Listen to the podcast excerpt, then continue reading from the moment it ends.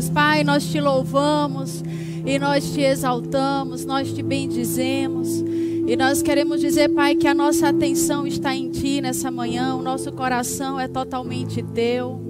Pai, nós temos olhos para ver, ouvidos para ouvir e um coração para receber de Ti nessa manhã coração sensível à tua palavra, um coração que ama a sua palavra, um coração que está disposto a se, a se submeter a todas as tuas instruções, Pai. Que a tua palavra encontre lugar em nós, que a nossa vida esteja firmada na tua palavra, nas tuas verdades. E nós te louvamos, Pai, por aquilo que o Senhor vai compartilhar conosco nessa manhã. E nós te agradecemos nessa manhã pela tua bondade, pelo teu amor, pela tua graça, pela tua misericórdia. Pelo Senhor estar nos conduzindo dia após dia em segurança, experimentando da tua fidelidade. Em nome de Jesus. Amém. Aleluia. Você pode sentar, queridos. Bom dia. Vocês estão bem? Aleluia. Vamos colocar a nossa expectativa em Deus, na Sua palavra, e só vai melhorar. Amém. Aleluia! Nós estamos encerrando hoje a série Andando no Amor, andando, andando no Espírito, andando em amor. Eu estou com essa incumbência, né, depois de tantas pessoas já terem ministrado, o que, que eu posso dizer mais, né? Voltar a tudo aquilo que já foi compartilhado conosco, para a gente firmar a nossa vida nessa palavra. Amém? Eu queria agradecer ao pastor Tiago, Juliana, Manuel Dias, né, pelo convite, pela honra de poder ministrar ao seu coração nessa manhã um pouco da palavra de Deus. E eu sei que é vida para quem acha e saúde para o nosso corpo. Amém? Então eu quero te conduzir, né, um pouco a esse respeito. Eu sei que muitas coisas já foram ensinadas sobre isso. E quantos ensinamentos preciosos, queridos. Eu te encorajo a você entrar no nosso canal do YouTube, você acompanhar essas ministrações. Ela vai nos conduzir em segurança, ela vai nos conduzir no centro da vontade de Deus a respeito do, do andarmos no Espírito, do andarmos em amor. E eu queria te levar para 2 Coríntios, no capítulo 5, no versículo 11, quando eu penso sobre essa temática, né, andando no amor, andando no espírito, considerando né, a realidade daquilo que nós somos em Cristo, considerando que o amor de Deus já foi derramado em nosso coração. E eu gosto muito dessa expressão, né, derramado, o amor de Deus foi derramado em nosso coração. Isso significa dizer que foi derramado numa quantidade, numa proporção tão grande que você é incapaz de reter em você mesmo. É uma medida de amor que enche você, mas que não fica em você, ela transborda. E porque transborda, vai tocar todas as pessoas que estão ao seu lado. E, e, esse tocar as pessoas não diz respeito a uma decisão que você toma. Se esse amor é derramado em nosso coração, e a Bíblia diz que ele já foi derramado, significa dizer que esse amor já toca as pessoas que estão ao meu lado. Já toca as pessoas que também estão ao seu lado. Então, falar de andar no Espírito, andando em amor, isso me fala muito de decisões que nós podemos tomar. E são decisões que vão falar do nosso comportamento, vai se traduzir, se revelar através do nosso comportamento, da nossa conduta, do nosso estilo de vida, dos nossos valores. Eu costumo dizer que é um resultado né, de uma vida transformada e de uma mente renovada pela palavra de Deus. E andar no amor, né, andando também no Espírito, andando no amor, fala sobretudo de, uma, de um entendimento e de um posicionamento que nós temos que revela o nosso compromisso com Deus. O quanto que você está comprometido com Deus, o quanto você está comprometido com a palavra de Deus e o quanto você está disposto a ir com essa palavra. Até onde né, você está disposto a ir com essa palavra. Então eu quero começar com 2 Coríntios, no capítulo 5 no versículo 11, né? Porque Paulo era um homem que andava no espírito, Paulo era um homem que andava em amor, e eu entendo, né, que isso era visível na vida de Paulo, porque Paulo também andava, ele conhecia e andava no temor do Senhor. Então, o texto diz assim: E assim, conhecendo o temor do Senhor, persuadimos os homens e somos cabalmente conhecidos por Deus. E espero que também a vossa consciência nos reconheça. Olha que coisa interessante, né? Paulo diz assim: conhecendo o temor do Senhor. Esse conhecimento não fala de informações que você tem a esse respeito ou de um conhecimento raso a esse respeito. Fala de você conhecer o temor do Senhor a ponto de você andar nesse temor. Então, porque você anda no temor do Senhor, você conhece, né, o temor do Senhor. E ele diz que é isso que nos habilita a persuadir homens. Então não é só aquilo que você fala, não é aquilo que você diz, mas o simples fato de você andar no temor do Senhor, isso é suficiente para você tocar pessoas. É suficiente para você persuadir homens e ser cabalmente conhecido por Deus. Então eu queria que a gente olhasse hoje, né? Uh, para esse tema, andando no Espírito, andando em amor, sob essa ótica de também andarmos no temor do Senhor. Então, o provérbio diz que o princípio, né, que o temor do Senhor é o princípio da sabedoria. E em Provérbios, no capítulo 8, no versículo 13, né, se você puder abrir a sua Bíblia, mas normalmente também é colocado aqui no nosso telão. Provérbios 8, né, no versículo 13, diz assim: ó, O temor do Senhor consiste em aborrecer o mal e aí ele elenca aqui algumas coisas: a soberba, a, a, a arrogância, o mau caminho e a boca perversa, eu os aborreço. Vê que cada coisa aqui que ele cita, como soberba, arrogância, o mau caminho, a boca perversa, nada disso faz parte da vida daquele que anda no Espírito, daquele que anda em amor. E ele diz: o temor do Senhor consiste em aborrecer o mal. Essa palavra temor, normalmente a gente associa a quê? A medo, né, a estar tá em pavor, né, receioso de alguma coisa. E quando a gente fala no temor do Senhor, esse sentimento de medo que às vezes brota, vem muito e é muito do resultado de um conhecimento errado que nós tínhamos a respeito de Deus. Mas eu quero te dizer que essa palavra aqui, temor no hebraico, é tirê, e significa ver como Deus vê. Você pode dizer isso? Ver como Deus vê. Aleluia, ver como Deus vê. Andar no temor do Senhor é andar vendo como Deus vê. E isso me lembra muito o que aconteceu com Adão no Éden, porque a Bíblia diz que quando ele comeu do fruto, quando ele pecou, a primeira coisa que aconteceu, que, que a gente observa, é que os seus olhos foram abertos. E porque os seus olhos foram abertos, aquilo que antes era um sinal, um indício de um padrão moral que Deus havia estabelecido no Éden, que era um padrão de perfeição, de pureza, de inocência, que era a nudez, essa nudez agora, porque os seus olhos foram abertos, passou a ser motivo de quê? De vergonha, de desonra. O que, que aconteceu com Adão? Adão ele foi separado da vida de Deus. Adão estava agora experimentando uma realidade que ele nunca tinha experimentado. É ver sem a lente de Deus. Adão ele tinha uma percepção espiritual. Ele via até certo ponto como Deus via também. Esse padrão moral de perfeição que existia no Éden não permitia que olhando a nudez aquilo trouxesse para eles um sentimento de vergonha.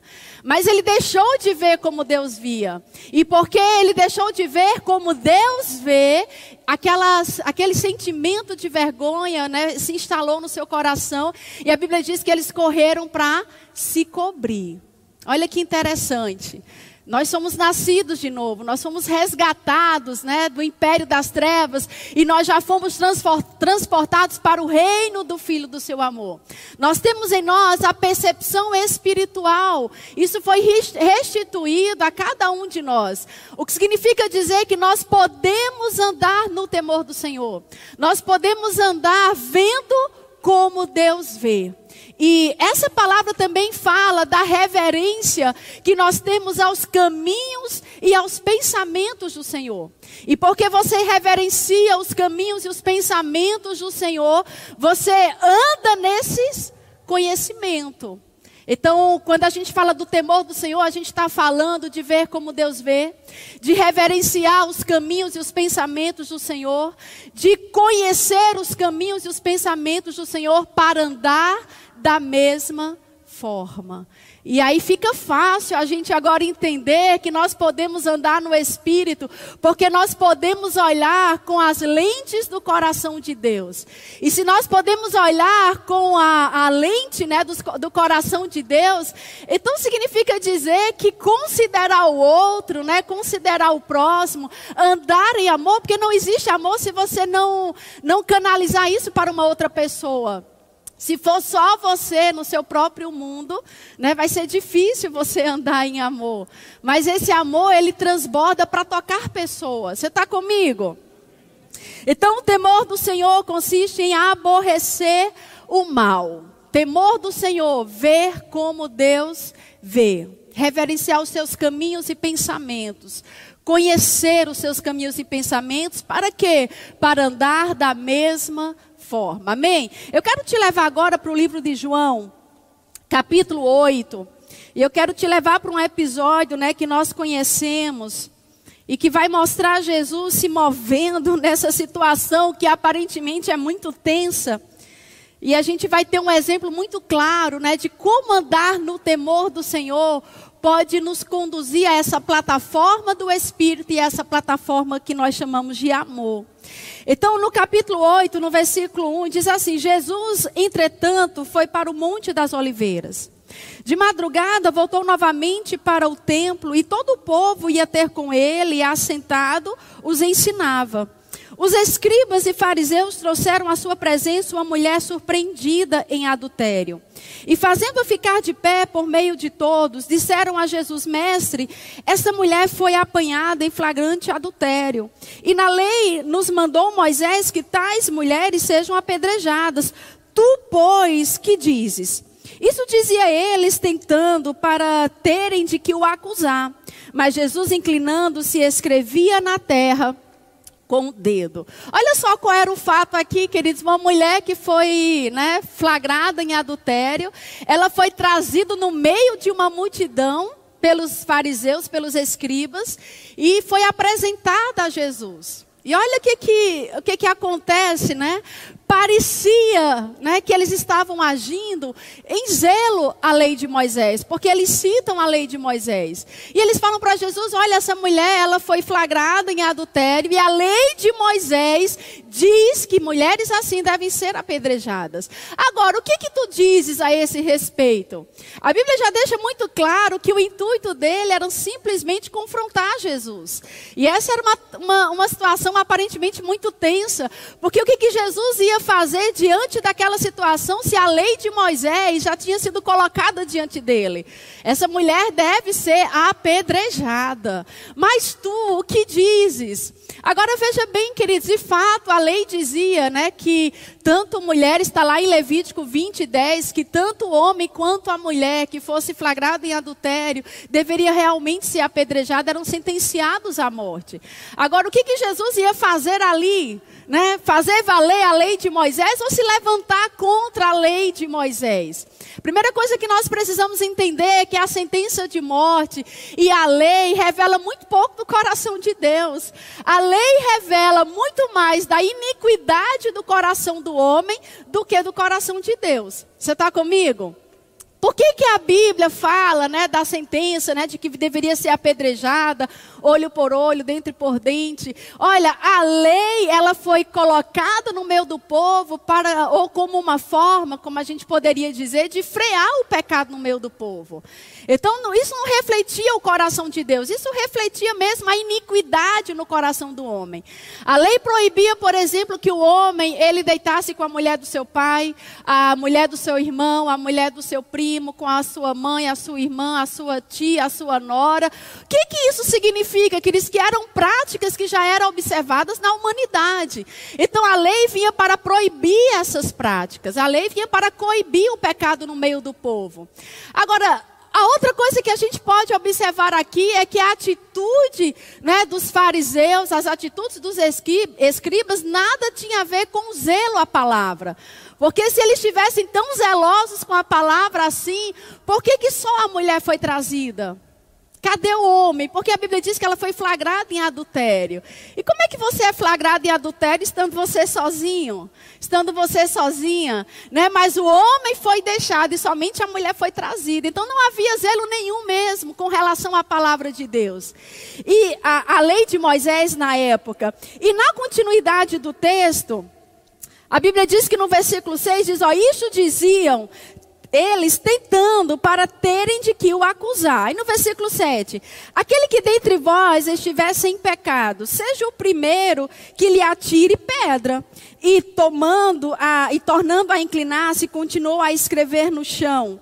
E na continuidade ele diz: foram-se então retirando um por um a começar pelos mais velhos até os últimos, ficando só Jesus e a mulher no meio onde estava. Então vê que Jesus, né, na, na, sua sabedoria, ele diz: olha, quem não tiver pecado, então atire a primeira pedra. Então vê que o estar sem pecado era a única coisa que poderia credenciar alguém ali a sentenciar aquela mulher.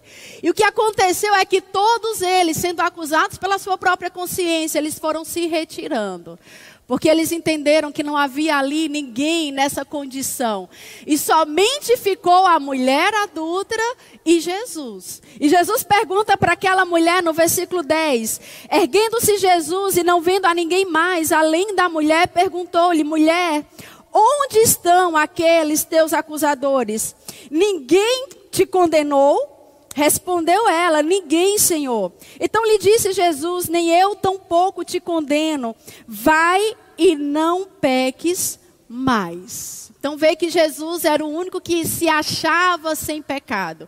Era o único que poderia ter condenado, sentenciado e julgado aquela mulher, sentenciado aquela mulher à morte.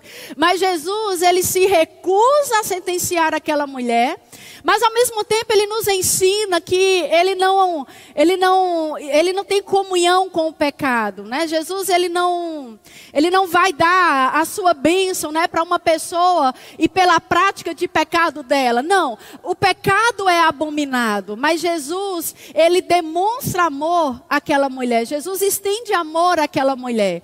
E eu quero te mostrar aqui, né, à luz da palavra, aquilo que guiou Jesus a sair dessa situação aparentemente tensa de uma forma tão poderosa, a ponto de nos ensinar até os dias de hoje. E eu vou te conduzir agora para o livro de Isaías, no capítulo 11.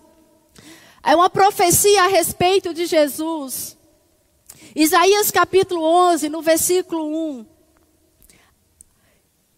Isaías 11, né, falando sobre Jesus, falando sobre o Messias. O profeta Isaías diz assim: Do tronco de Jessé sairá um rebento, e das suas raízes um renovo. Repousará sobre ele o espírito do Senhor o espírito de sabedoria e de entendimento, o espírito de conselho e fortaleza, o espírito de conhecimento e de temor do Senhor. Conhecimento, espírito de conhecimento. O que, que é temor? É ver como Deus vê, reverenciar os seus caminhos e pensamentos, conhecer os seus caminhos e pensamentos para andar da mesma forma. E a Bíblia diz que o espírito de conhecimento e do temor do Senhor repousava sobre Jesus. E diz assim: deleitar-se-á no temor do Senhor, e não julgará segundo a vista dos seus olhos, nem repreenderá segundo o ouvir dos seus ouvidos, mas julgará com justiça os pobres e decidirá com equidade a favor dos mansos da terra. Então Jesus é aquele que se deleitava no temor do Senhor, e por causa disso mesmo, a Bíblia diz que ele não julgava segundo a vista dos seus olhos, nem segundo o ouvir dos seus ouvidos, mas ele julgaria com justiça e com equidade. Quando você volta lá para o livro de João, no capítulo 8, dentro desse mesmo contexto em que Jesus estava naquela situação com aquela mulher adúltera, não muito longe disso, ele fala assim para os discípulos no versículo 12, João 8, 12. Ele diz assim: ó, de novo lhes falava Jesus, dizendo: Eu sou a luz do mundo. Isso, quando você olha na sua Bíblia, isso é logo depois daquela situação da mulher com Jesus. Ele diz: Eu sou a luz do mundo. Quem me segue não andará nas trevas. Quem me segue não andará praticando as obras das trevas. A gente poderia dizer assim também, pelo contrário, terá a luz da vida. Versículo 15: Vós julgais segundo a carne. E a gente poderia também entender: vós julgais segundo a vista dos seus próprios olhos ou ouvir dos seus ouvidos. É assim que vocês julgam, segundo a carne. Eu a ninguém julgo. E ele diz no versículo 16: Se eu julgo, o meu juízo é verdadeiro, porque não sou eu só, porém eu e aquele que me enviou. Quantos sabem, queridos, que se Jesus tomasse a frente daquilo e ele fosse julgar, o julgamento dele jamais seria diferente do julgamento de Deus? Mas a Bíblia diz que Jesus é aquele que a ninguém julga, e mesmo se julgasse, o seu juízo seria verdadeiro, porque não seria ele só, mas seria ele e o Pai. O seu julgamento, aquilo que ele dizia, aquilo que ele fazia, sempre estava submetido à vontade de Deus.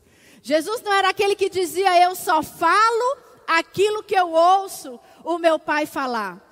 Eu só faço aquilo que eu vejo meu pai fazer. Em outro momento ele diz: Olha, é ele que tem prescrito tudo que eu devo dizer e tudo que eu devo anunciar. Então, o julgamento de Jesus foi um julgamento que ele submeteu ao Pai. Ele não julgou dele mesmo. Ele não julgou segundo a, aquilo que os seus olhos naturais poderiam ver ou aquilo que os seus ouvidos naturais poderiam ouvir. E, coisas foram mostradas a Jesus. Ele ouviu relatos sobre aquela mulher. Ele viu aquela mulher, ele viu uma situação sendo montada. Mas a decisão de Jesus foi: eu não vou julgar segundo a vista dos meus olhos, nem o ouvir dos meus ouvidos. Porque Jesus ele tinha uma decisão já no seu coração. Jesus ele se deleitava no temor do Senhor. Ele via como Deus via. Ele agia de acordo com que Deus agia. Em 1 Pedro 2, no capítulo 22. Você está comigo? Você está aprendendo alguma coisa? A gente vai chegar lá onde você está esperando. 1 Pedro, no capítulo 2, no versículo 22. E a gente vai ver que o nosso exemplo de andar nessa plataforma do Espírito, mas também de andar nessa plataforma do amor, é Jesus. Ele é o resplendor da glória de Deus. Ele veio para expressar a bondade mesmo e revelar essa bondade.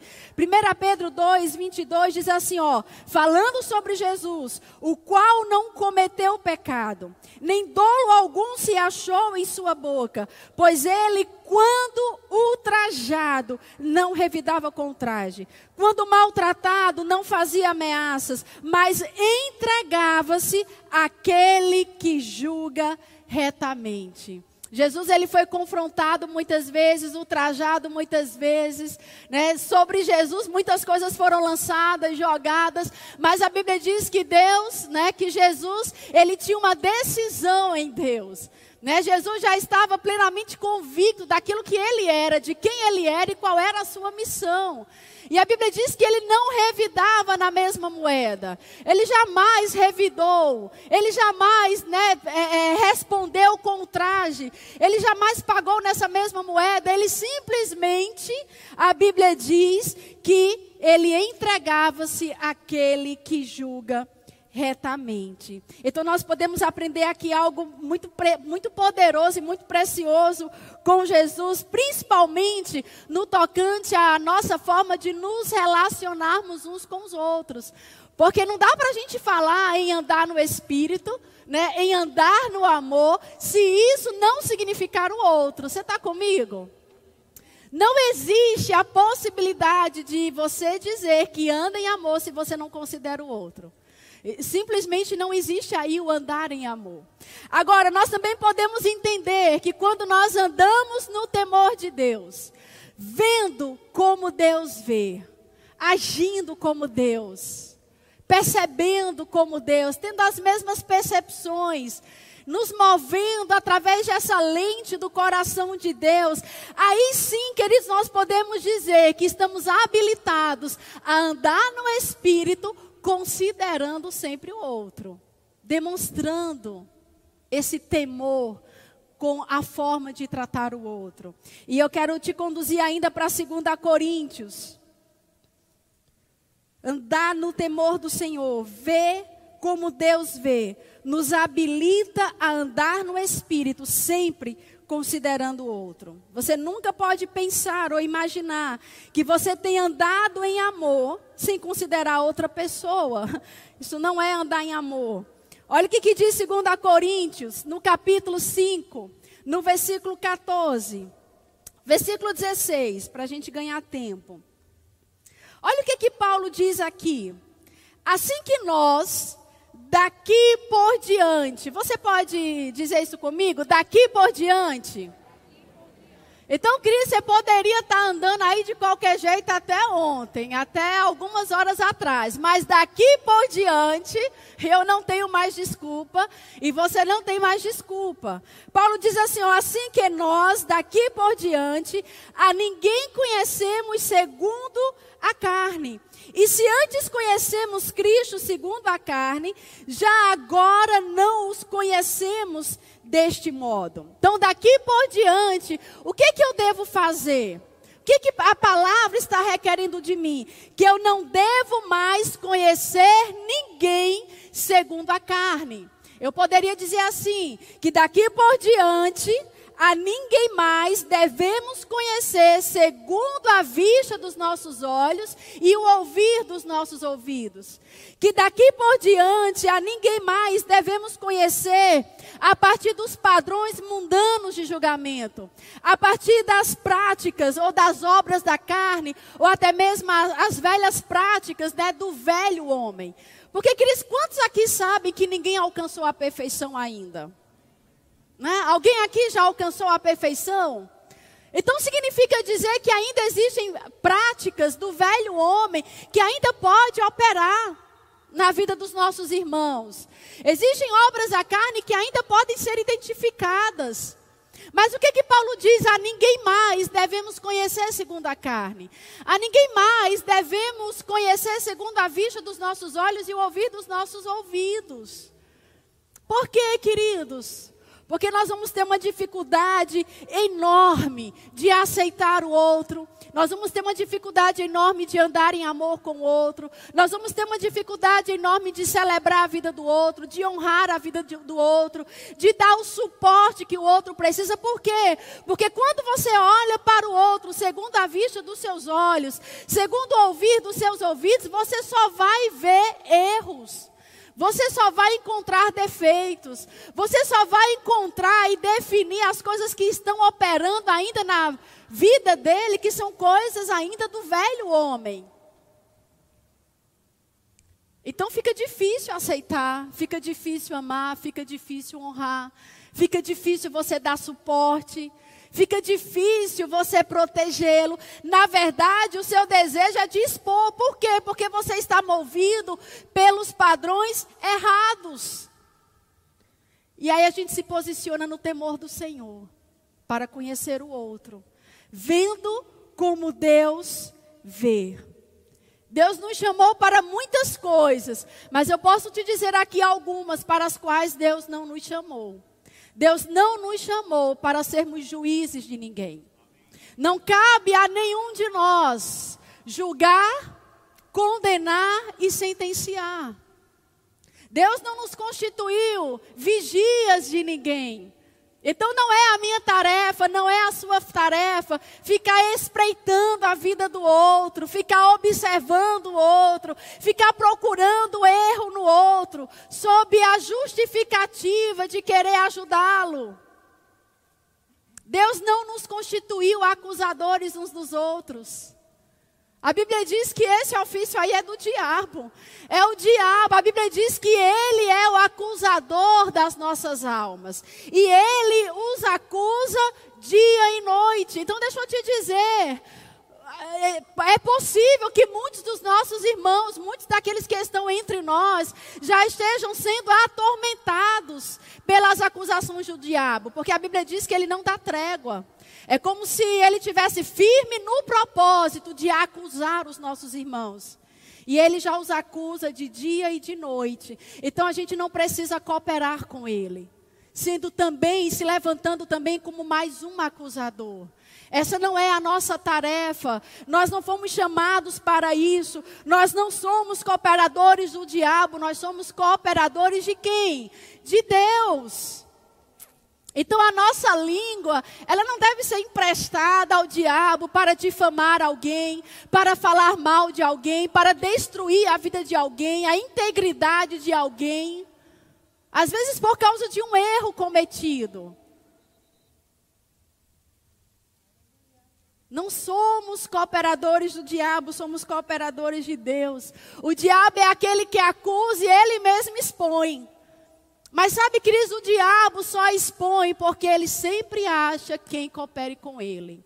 Se o diabo não achasse em nosso meio aqueles com quem ele poder, pode fazer alguma parceria nessa forma de acusação, a gente não veria tanta coisa sendo exposta. E você pode perguntar assim, mas Magliana, e aí, né? A gente vai deixar né, os nossos irmãos errando livremente dentro da igreja? Pecado no meio da igreja. Não, eu não estou falando sobre isso. Eu não estou dizendo nada com respeito a isso. Eu estou dizendo e falando sobre aquilo que a palavra de Deus nos instrui: a ver não mais segundo a carne. Ver não mais segundo a vista dos nossos olhos naturais, o ouvir dos nossos ouvidos naturais, que muitas vezes estão corrompidos. Deixa eu te falar, Cris, a nossa igreja, ela nunca seria, ela nunca seria marcada por esse desequilíbrio. As pessoas vivendo de qualquer jeito, de qualquer forma, andando em pecado, cometendo qualquer tipo de coisa. Sabe por quê, Cris? Porque existe um pastoreio sobre nós. Existe um pastor que foi instituído sobre nós. Existe uma equipe ministerial que está colocada sobre nós. Existe um ministério que está colocado sobre essa igreja. Então, todas essas coisas diz respeito a eles fazerem, não a mim, não a você. Você está comigo? Então já tem aqueles a quem Deus estabeleceu para manter a nossa igreja saudável. A nossa igreja correndo a sua carreira da melhor forma possível. Cabe a eles tomar conta dessas coisas, não cabe a mim, não cabe a você fazer. Você está comigo? Mas Magliana, você não fica escandalizada com tanta coisa que a gente ouve falar. E eu não falo só aqui, né, mas do povo de Deus, da igreja evangélica espalhada sobre o Brasil, sobre a, né, o mundo. Você não fica escandalizada. Né? Você não fica, a tua vida espiritual, né? ela não é afetada por coisas que a gente ouve de alguém, que alguém fez, que alguém deixou de fazer. Sabe, Cris, eu tenho uma convicção dentro de mim. Eu fui salva e remida, não foi por homens. Eu fui levantada, não foi por homens. Eu não fui levantada no ministério por homens. Eu não sirvo a homens. Nós servimos a homens, mas na verdade nós servimos a Deus. Não sei quantos pastores podem passar por essa igreja. O que eu sei é que a minha posição de servir aqui vai permanecer, porque não é a homens que eu estou servindo. Não é você também, você não está servindo a homens. Nós estamos servindo a Deus. Então, se você não é salvo, se você não é remido, se você não é levantado por homens, então nada do homem deveria abalar você. É por isso que Paulo diz: olha, nós devemos correr a nossa carreira, olhando firmemente para quem? Quem corre não tem tempo de olhar para o lado. Quem corre não tem tempo de olhar para trás. Quem corre olha para frente, para aquele que é o autor e consumador da nossa fé.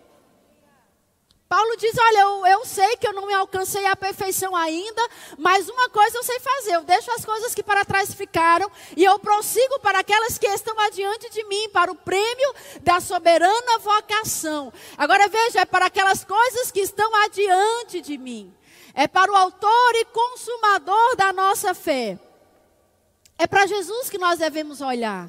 E se você olha para Jesus, você não vai ser escandalizado com absolutamente nada. A sua vida não vai ser afetada porque alguma, algum irmão ou alguma irmã fez alguma coisa que não deveria. Não, queridos, o teu posicionamento vai ser totalmente diferente dessas coisas. Não cabe a nós julgarmos, não cabe a nós pisarmos ninguém.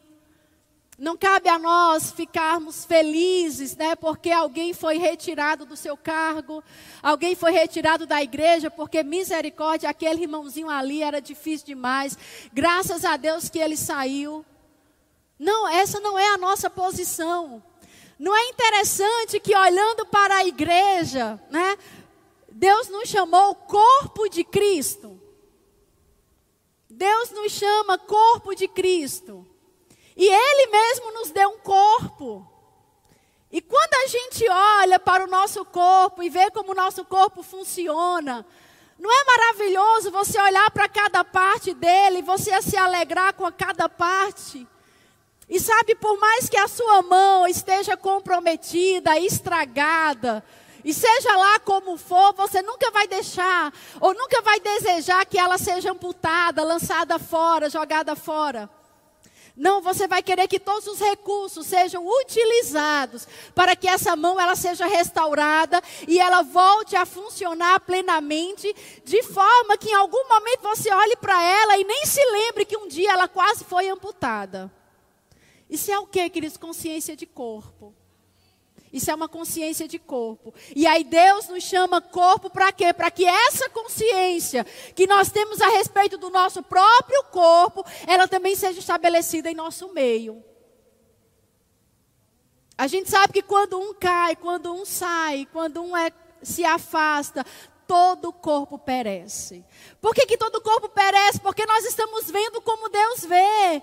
E quando a gente começa a ver como Deus vê, a gente vai entender que um que está fora, ou que um que foi retirado, ou que um que está sendo ali, né, repudiado, tendo a sua integridade, a sua vida machucada por os, pelos demais, a gente vai perceber que isso traz deformidades para o corpo. A unidade fica perdida. E a gente não pode justificar a nossa atitude errada com o nosso irmão usando o zelo à palavra de Deus, como fizeram os fariseus e os escribas, porque eles mesmos, eles foram chamados por Jesus de hipócritas, sepulcros caiados, limpos por fora, mas podres por dentro. Foram chamados de raça de víboras, então a nossa atitude errada, ela nunca pode ser justificada pelo zelo à palavra de Deus. Nós participamos da Santa Ceia na nossa igreja periodicamente, mensalmente. Mas que pena, queridos, que muitos de nós participamos sem ter o conhecimento, o entendimento que nós deveríamos ter. Na segunda-feira de manhã, se você tiver a oportunidade, ou se alguém, né, não vou dizer você, mas alguém tiver a oportunidade, ele está falando mal do irmão com que na noite anterior ele se sentou à mesa do Senhor e compartilhou com ele o pão e o vinho. Sentou à mesa do Senhor com aquele irmão, compartilhou com ele o pão e o vinho, no outro dia está falando mal. Aí Paulo diz assim: come e bebe sem discernir o corpo. Essa é a razão de muitos estarem fracos e doentes, e não poucos os que dormem. Por quê? Porque não está discernindo o corpo, vendo como Deus vê. Não julgando segundo a vista dos seus olhos, nem o ouvir dos seus ouvidos. E aí eu vou voltar para 2 Coríntios ainda, que diz assim: Assim que nós, daqui por diante, a ninguém conhecemos segundo a carne. Agora, queridos, eu te pergunto se nós não devemos conhecer uns aos outros segundo a carne. Nós devemos conhecer como? Segundo o Espírito. Andando no temor do Senhor. Porque quando você está nessa plataforma do Espírito, você está vendo como Deus vê. Você está reverenciando e andando nos mesmos caminhos que o Senhor.